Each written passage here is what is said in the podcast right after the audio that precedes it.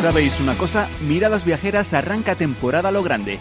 Miradas Viajeras inicia su particular camino con un programa sorprendente, innovador, histórico. Fernando Balmaseda, uno de los grandes líderes de la comunicación en España y todo su equipo, viajan hasta Málaga para dar vida a un maratón radiofónico de nueve horas consecutivas que en esta ocasión se dedicará íntegramente a mostrar uno de los rincones más bellos del mundo, Andalucía. Por primera vez en la historia de la radio mundial, aquí en España, Capital Radio te regala nueve horas seguidas de emisión en las que miradas viajeras seguirán narrando historias y mostrando al mundo la magia de una tierra con alma. ¿Te apetece viajar con nosotros? El próximo sábado 18 de septiembre, de 10 de la mañana a 7 de la tarde, especial maratón radiofónico de Andalucía, desde el corazón de Málaga, desde el Hotel Soho Boutique La Equitativa, un auténtico paraíso para el descanso. No te lo pierdas y forma tú también parte de la historia. Miradas viajeras con Fernando Balmaseda. Engánchate a nuestra onda.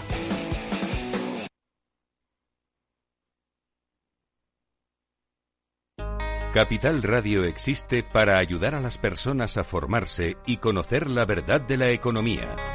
Los valores que Capital Radio defiende son la verdad, la libertad y la responsabilidad. Capital Radio es una empresa independiente que no se identifica con ideologías políticas. Capital Radio está aquí para ayudar a las empresas a comunicar cómo crean valor. Capital Radio apuesta por empresas sostenibles, transparentes y comprometidas con la sociedad. ¿Y tú? ¿También quieres trabajar por un mundo mejor? Aquí tienes tu sintonía. Capital Radio, con la gente que aporta y no se aparta.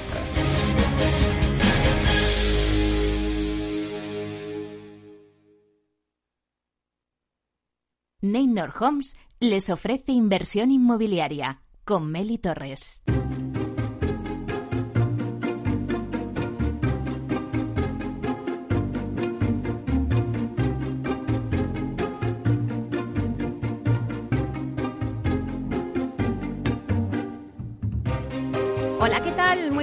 Días y bienvenidos a Inversión Inmobiliaria. ¿Quiere invertir en el sector inmobiliario y sacar la mejor rentabilidad a sus propiedades? Entonces no puede perderse este programa, porque nuestro objetivo es mantenerle informado de todo lo que ocurre en el sector inmobiliario. Tratamos de dar voz al sector a través de los micrófonos de Capital Radio y si está pensando en invertir en el sector, aquí le vamos a dar todas las claves para que realice la mejor operación. Por ello les invitamos a que se queden con nosotros y conozcan los temas que vamos a tratar hoy en el programa y que también podrán escuchar en los podcasts en nuestra página web capitalradio.es. Bien, pues como todos los jueves vamos a repasar la actualidad de la semana inmobiliaria con el portal inmobiliario Idealista y TINSA nos dará el dato inmobiliario del día. Este dato va sobre el incremento anual de compraventa. Y en Idealista, eh, de las, entre todas las noticias, acaban de publicar la actualización del IPC y también nos van a hablar del interés de la vivienda por parte de los extranjeros. En nuestra sección de urbanismo vamos a hablar con Visualur, que nos cuenta el inicio de curso en el urbanismo en Madrid, porque ya sabéis que bueno, pues que el ayuntamiento se prepara para la modificación del Plan General de Ordenación Urbana en Madrid ya este otoño. A las 11, en nuestra sección de tendencias con Vía Célere, hablamos del diseño y de lo que es trending topic este eh, otoño en nuestro hogar. El análisis de mercado lo vamos a centrar en el alquiler, con alquiler seguro, para ver qué está pasando en este mercado que siempre eh, se encuentra al alza. Después tendremos la sección de la vía sostenible con Vía Ágora, que nos va a presentar su promoción book insignia, que es Vía Ágora Valdebebas. Y luego eh, hablaremos de Protec con Urbanitae. Y eh, Urbanitae nos va a presentar un nuevo proyecto de financiación en Tenerife de 5 millones. Ojo que es el más grande de todos los proyectos de crowdfunding en España. Nos lo contarán luego más tarde. Y luego en nuestra voz, en nuestra sección La Voz del CEO, entrevistamos hoy a Teresa Marzo, que es consejero delegado de Elix, que nos contará los planes de la compañía. Luego tendremos también pues la promoción de la Semana de la Mano de Hábitat, nuestra entrevista personal Así soy y así lo siento, donde conoceremos el lado más personal de los principales protagonistas del sector inmobiliario y esta vez nos va a abrir las puertas de su casa Javier de Pablo, que es consejero delegado de Vides One. Así que sin más, ya comenzamos.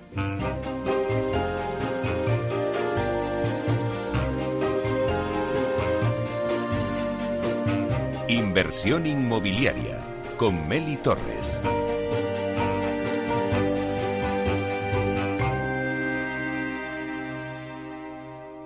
Idealista te ofrece la noticia de la semana. Bueno, pues vamos con las noticias de la semana y damos la bienvenida a Francisco Iñareta, portavoz del portal inmobiliario, para que nos cuente las principales noticias. Buenos días, Francisco. Buenos días, Meli, ¿cómo estás?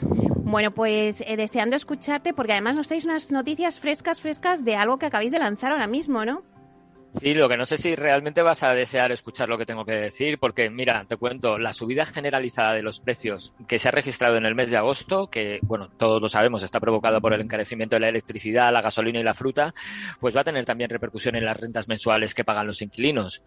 Eh, acabamos de lanzar un informe. Los contratos firmados establecen una actualización anual en base al IPC del mes en el que se rubricaron, el mes ese mes en el que se firmaron, que en el caso de agosto de 2021 ha sido del 3,3%. Entonces, ¿esto cómo acepta? Pues mira, este incremento del 3,3% mm, se traduce a 27 euros al mes para una familia que alquiló una vivienda de dos habitaciones en agosto del año pasado. El precio mediado en España de una vivienda de este tipo en agosto de 2020 era de 820 euros, por lo que la renta actualizada se sitúa en 847 euros mensuales, más subidas de precio, Meli. Eh, lo tengo por provincias, está en nuestra página, pero te lo voy a dar por capitales y, porque tengo más noticias luego que darte, ¿vale? Mira, Barcelona es la ciudad en la que más se va a notar el incremento de la inflación en la actualización de los alquileres. Va a llegar hasta los 36 euros más al mes de media, eh, que suponen 1.116 euros mensuales por esos pisos medianos, que, o sea, por ese precio mediano de, las viviendas en alquiler. Le siguen las actualizaciones en Madrid, 35 euros más hasta llegar a los 1.100 euros. En San Sebastián, en Donostia, 33 euros más hasta los 1.048 euros y en Bilbao, 30 euros más hasta los 930 euros.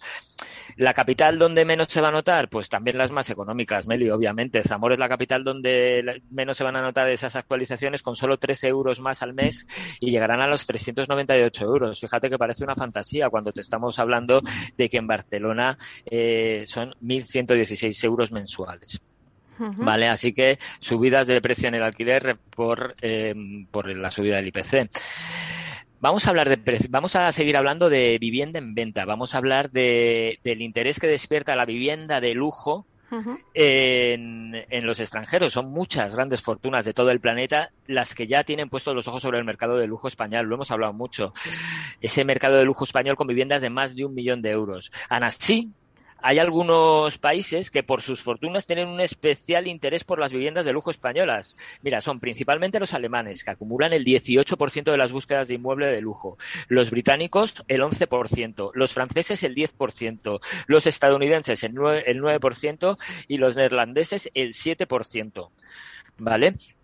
El interés internacional por la vivienda de lujo se concentra principalmente en 10 provincias, que acumulan el 93% de las viviendas de más de un millón de euros que se producen en España. Voy a hacer un repaso muy rápidamente por esas provincias. El dato segregado por provincias muestra que Baleares es la zona favorita de los grandes patrimonios no españoles. El 29% de las búsquedas de vivienda de lujo de los extranjeros se concentran en las islas. Los principales interesados de las viviendas de lujo en Baleares, ninguna sorpresa, te puedes imaginar. Los primeros, los alemanes, el 36% del total de las búsquedas de extranjeros. Le siguen los británicos con un 11%, los franceses un 8%, Países Bajos un 8% y suecos un 5%. Eh, en el segundo puesto de, ese ranking eh, sigue Málaga, copa el 16% de las búsquedas de lujo por extranjeros. Eh, las nacionalidades con más interés por el lujo malagueño, Mira, británica y sueca con un 12% en ambos casos. Le siguen los alemanes un 9%, Holanda un 8% y estadounidenses un 7%. La tercera posición del ranking es para Madrid. Tiene el 15% de las búsquedas de vivienda de lujo. A pesar de que en la comunidad la distribución está muy repartida, Estados Unidos es el país desde el que se produce la mayoría de las visitas a viviendas de lujos en la comunidad, un 18%, seguido por Reino Unido un 9%, Francia un 6%, México un 5% y Portugal un 5%. Barcelona ocuparía eh, la cuarta plaza, el quinto lugar sería para la provincia de Alicante, a continuación se situaría Girona, la séptima y octava plaza del ranking son para las provincias canarias de Santa Cruz de Tenerife y Las Palmas, Valencia supondría el noveno mercado más interesante para estos compradores internacionales, pero ya hablamos de que solamente sería el 2%, y el ranking se cierra con la provincia de Cádiz, que comparte ese porcentaje del 2% del total de las búsquedas de lujo en España. Bueno, lo interesante de toda esta noticia es que todavía continúa, a pesar del COVID, el interés por los extranjeros eh, en la vivienda de lujo en España, que siempre, pues, eh, bueno, con el COVID eh, y las restricciones, pues se había ido un poco esa demanda, pero esa demanda está ahí y vuelve, ¿no? Se mantiene y se mantiene muy viva, efectivamente. Muy bien, pues muchísimas gracias, Francisco, por darnos estas noticias, la subida de precios en el alquiler por el IPC y bueno, y ese interés también de, de la, por la vivienda de lujo por parte de los extranjeros. Muchísimas gracias y te esperamos la semana que viene. Hasta la semana que viene. Hasta pronto.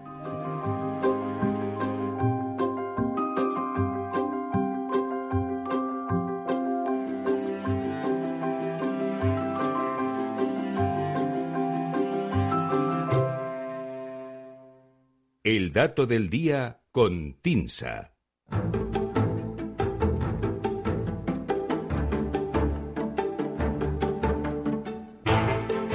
Bueno, pues después de escuchar las noticias que nos ha traído Idealista, vamos ahora con el dato del día que nos trae Susana de la Riva, directora de Marketing y Comunicación de TINSA. Buenos días, Susana. Hola, Mary, muy buenos días. Bueno, a ver, ¿cómo, ¿qué dato nos traéis hoy? ¿no? Supongo que eh, va sobre el incremento anual de compraventa de viviendas, ¿no? Algo sabes, algo sabes. Eh, mira, hoy vamos a ponerle cifras a la reactivación del mercado de compraventa de viviendas que se está produciendo paralelamente a la mejora de la economía, de la actividad empresarial y al avance de la vacunación. Y un dato que representa bien esa dinámica es el 77% de incremento que experimentaron las compraventas de viviendas en España el pasado mes de junio, último dato disponible, respecto a junio de 2020, según datos del Instituto Nacional de Estadística.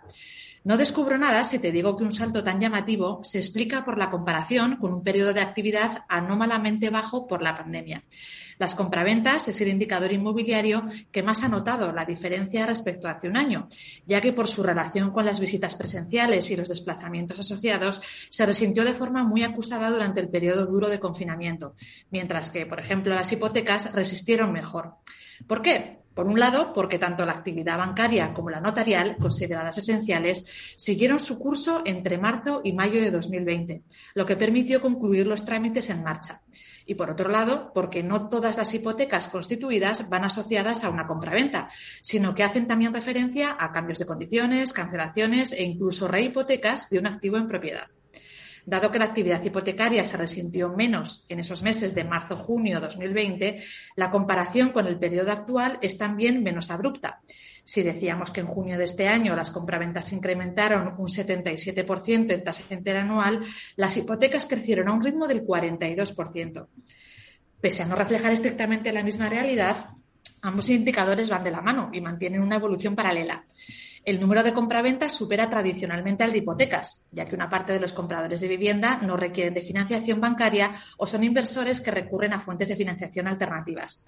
Atrás quedó ese periodo excepcional de la burbuja inmobiliaria, donde niveles anómalos de actividad crediticia provocaron que las hipotecas superaran con creces en número a las compraventas. Una situación que siguió coleando hasta mediados de 2011. En un mercado ya más saneado, como el de los dos últimos ejercicios, lo que observamos es una relación entre hipotecas y compraventas del 40-60, donde las transacciones superan a los préstamos. Esta, esta, proporción tan solo se vio alterada en este periodo de dos años a mediados de 2019 por la puesta en marcha de la nueva ley hipotecaria que ralentizó la firma de hipotecas y entre marzo y agosto de 2020 cuando se frenaron de forma muy acusada las compraventas. En este último periodo, las hipotecas fueron superiores a la formalización de compras de vivienda, pero a partir de agosto, ambos indicadores retomaron el paralelismo habitual y comenzaron una senda ascendente. Mientras que la recuperación en 2020 no fue suficiente para compensar el terreno perdido en el primer semestre, recordemos que el año pasado finalizó con descensos anuales del 18% en las compraventas y del 7% en hipotecas, en lo que llevamos de 2021, sin embargo, el acumulado de ambas variables se sitúa en los niveles de actividad de 2019. Dado que la adquisición de vivienda empezó a retomarse con buen ritmo en el verano post-confinamiento, lo esperable es que en los próximos meses dejemos de ver estas variaciones anuales extraordinarias como el 77% de crecimiento anual de compra-ventas que te contaba en el dato de hoy. Bueno, pues la verdad es que nos ha traído un dato muy interesante y un análisis que nos sirve muy bien para, para contextualizar y ver toda la situación. Así que muchísimas gracias, Susana, por traernos este dato, el 77% de incremento anual de compraventas en junio. Sí, sí, hay dato llamativo, pero bueno, con un poco de truco ya por la comparación, pero bueno, eh, la tendencia pensamos que va a seguir eh, en ascenso, aunque obviamente no con estos niveles tan, tan acusados como hemos visto en, en, el mes de junio. Claro que sí, nos has explicado muy bien. Así que bueno, te esperamos la semana que viene para que nos des otro dato. Perfecto, Mary. Un abrazo y buen fin de semana. Igualmente. Venga, hasta luego. Chao.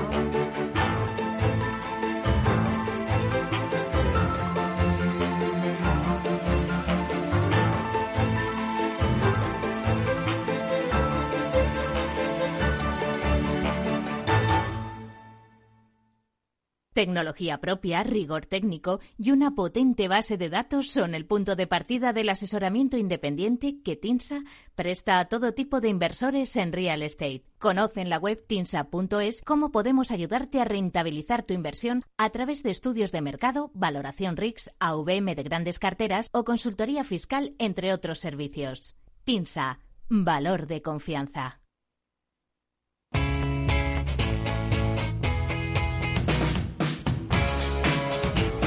La economía despierta.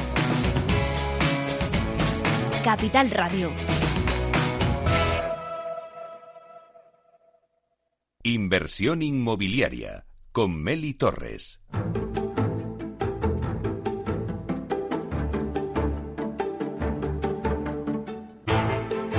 Bueno, pues una vez conocidas las noticias y conocido el dato del día que nos traía Susana de la Riva de ese incremento del 77% en la compraventa de viviendas en, en, junio, vamos a pasar ahora a hablar de urbanismo. En nuestra sección de urbanismo conectamos ahora con Pablo Cereijo, consejero delegado de Visualur, para hablar sobre qué está pasando en el urbanismo en Madrid. Vamos a saludarle. Buenos días, Pablo. Muy buenos días, Meli. Gracias por invitarme. Bueno, un placer tenerte con nosotros. Eres nuestro hombre de urbanismo eh, en inversión inmobiliaria para que nos cuentes un poquito, pues cómo, cómo empieza el urbanismo, el, este curso escolar en Madrid, Pablo. Pues mira, en mi opinión, eh, yo creo que, que, en distintas ocasiones lo he, lo he planteado. En mi, en mi opinión, el, el, urbanismo está de moda, ¿no? Ahora hay que diferenciar el urbanismo del inmobiliario. Y, y el urbanismo tiene necesidad de, de desarrollarse y va a haber eh, muchos desarrollos porque la cartera de suelo urbano se está acabando y por tanto tenemos que generar eh, nuevos suelos, nuevos desarrollos y vienen, como ya he dicho en alguna ocasión, 10 años de, de urbanismo al alza. Además, eh, Pablo, ahora el Ayuntamiento de Madrid eh, se está preparando para, para, la modificación del Plan General de Ordenación Urbana, que decía que bueno que ya podríamos tener eh, pues los, el primer avance ya eh, hacia otoño, ¿no? Pues sí, la verdad es que eh, yo calificaría de valiente y de ambiciosa la decisión del concejal de urbanismo, evidentemente, y de su alcalde de, del Ayuntamiento de Madrid de impulsar este, esta modificación, ¿no? Eh, el Ayuntamiento de Madrid, en los últimos, desde en los últimos 25 años que, que, ha tenido, eh, que tiene vigencia el Plan General de 1997, pues se han producido más de 400 modificaciones puntuales.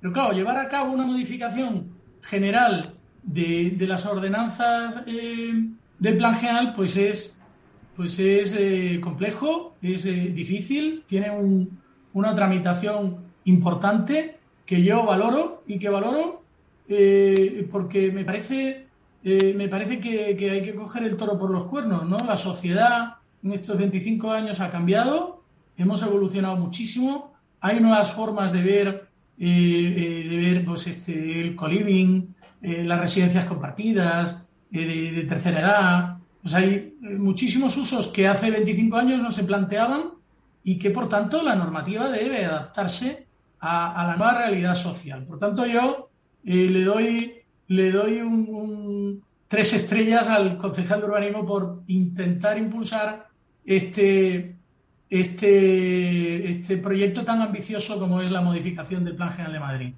¿Crees que con estas modificaciones, ahora estamos en un periodo de, mm, sugerencias y alegaciones eh, que bueno pues que le permite conocer eh, a la opinión pública y expresar también un poco pues qué debería de, sugerir también el, ayuntamiento. Aparte de esas modificaciones que han hecho pues bueno eh, un poco consensuarlo no con, con, con la ciudadanía no sé si hay algo que tú pues lo has mirado y has dicho, bueno, pues a lo mejor se deberían de haber pronunciado más en este ámbito o en otro. Pues mira, eh, en concreto, eh, sabes que, yo tengo un despacho de abogados, nosotros atendemos, atendemos a, eh, pues muchos problemas de disciplina urbanística, pues porque al final pues casi todo el mundo tiene necesidad de ampliar su casa y termina haciendo una ampliación de su terraza.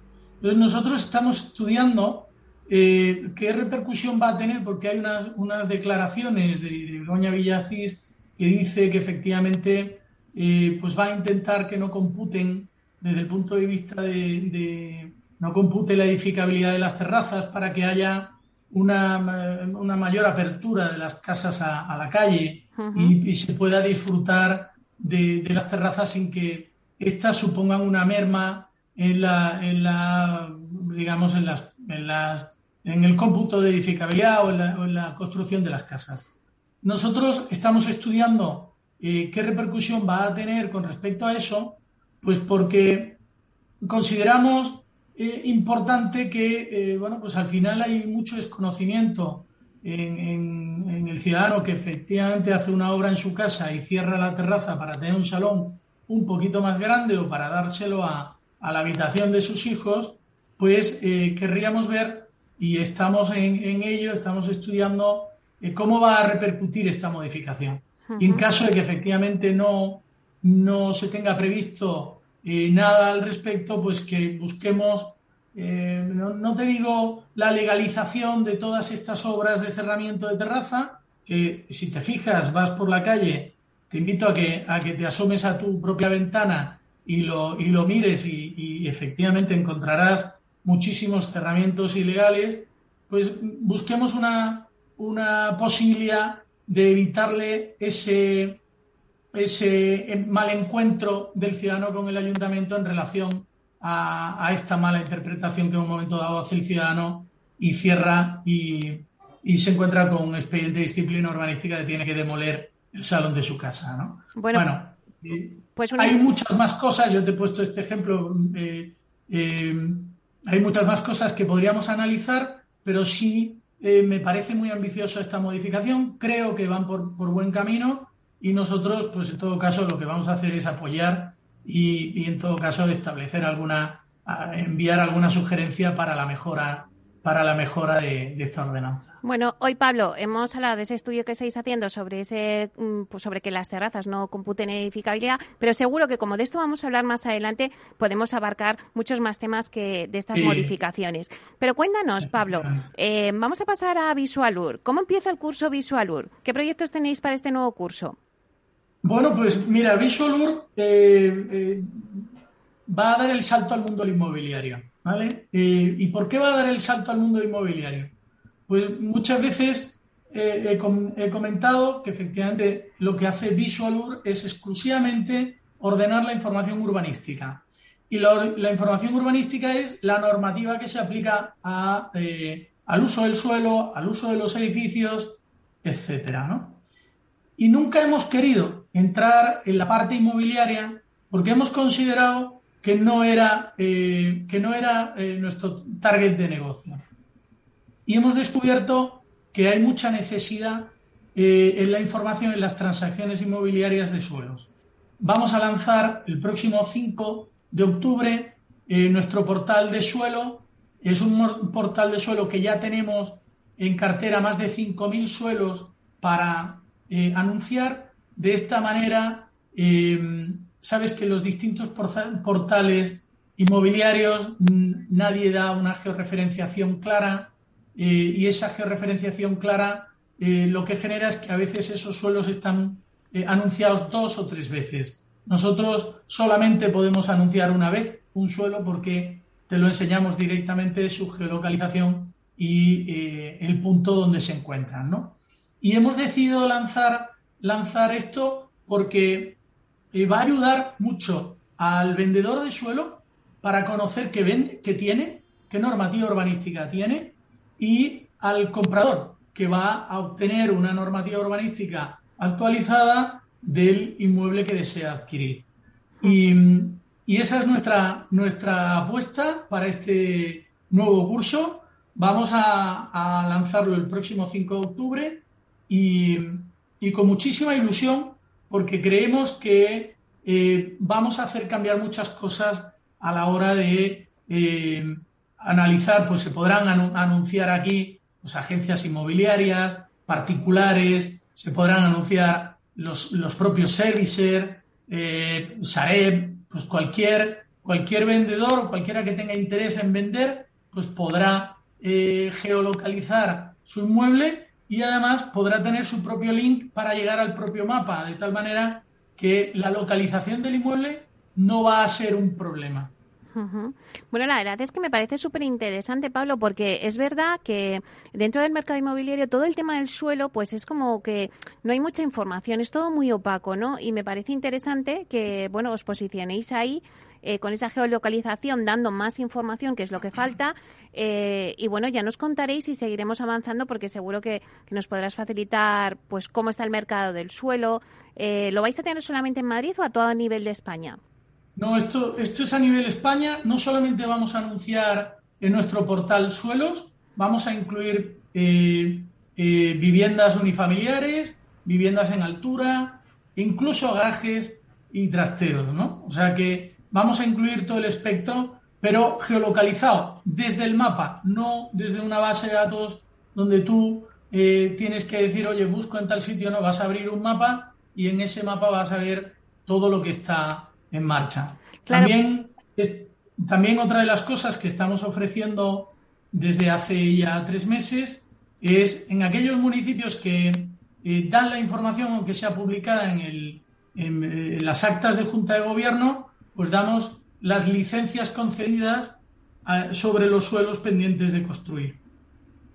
Eso es muy importante porque siempre todo el mundo está pendiente de las licencias. Con todo lo que hemos hablado, Pablo, durante todo este tiempo, eh, la tardanza que dan las licencias, no saber eh, qué suelos ya tienen esas licencias, es muy importante tanto para el promotor, para el comprador, para todos los agentes inmobiliarios. Así es, así es. Y por último, si quieres te doy la última eh, noticia importante. Desde ya, Informática Borsan, que es nuestro socio eh, eh, tecnológico más importante, eh, ya ofrece a sus 4.000 suscriptores del software de gestión de tasaciones, ya ofrece datos de urbanismo actualizados con mapas que georreferencian el inmueble que se está tasando y, y bueno, pues hay 4.000 tasadores que ya pueden disfrutar de, nuestros datos y que, y que bueno, pues que, estamos muy orgullosos de, este punto porque, porque nos, va, nos va a dar, eh, va a hacer que se hable mucho del trabajo que estamos realizando y sobre todo los cambios que para la economía pueden generar, ¿no? Piensa que, como os dije en su momento, un tasador puede tardar una media de dos horas en realizar una tasación en, localizar la normativa urbanística y estudiar la normativa urbanística de una tasación. Nosotros se la damos online y, eh, y además le ofrecemos el punto dentro del mapa eh, donde está localizado su inmueble eh, con el mapa o plano de calificación urbanístico. Bueno, pues muchísimas gracias, Pablo, por traernos todas estas novedades y iremos avanzando poco a poco. Pablo Cereijo, consejero delegado de Visualor. Un placer. Muchísimas gracias, Meli. Un placer y enhorabuena por tu programa.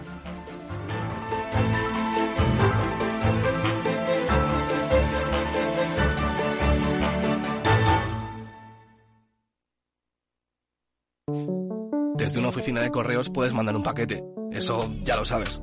Pero quizás no sabes que también puedes matricularte en una universidad, pagar tasas y tributos o conseguir el distintivo medioambiental para tu coche. Porque la ventana más cercana con la administración es tu oficina de correos. Correos. Llevamos lo que llevas dentro.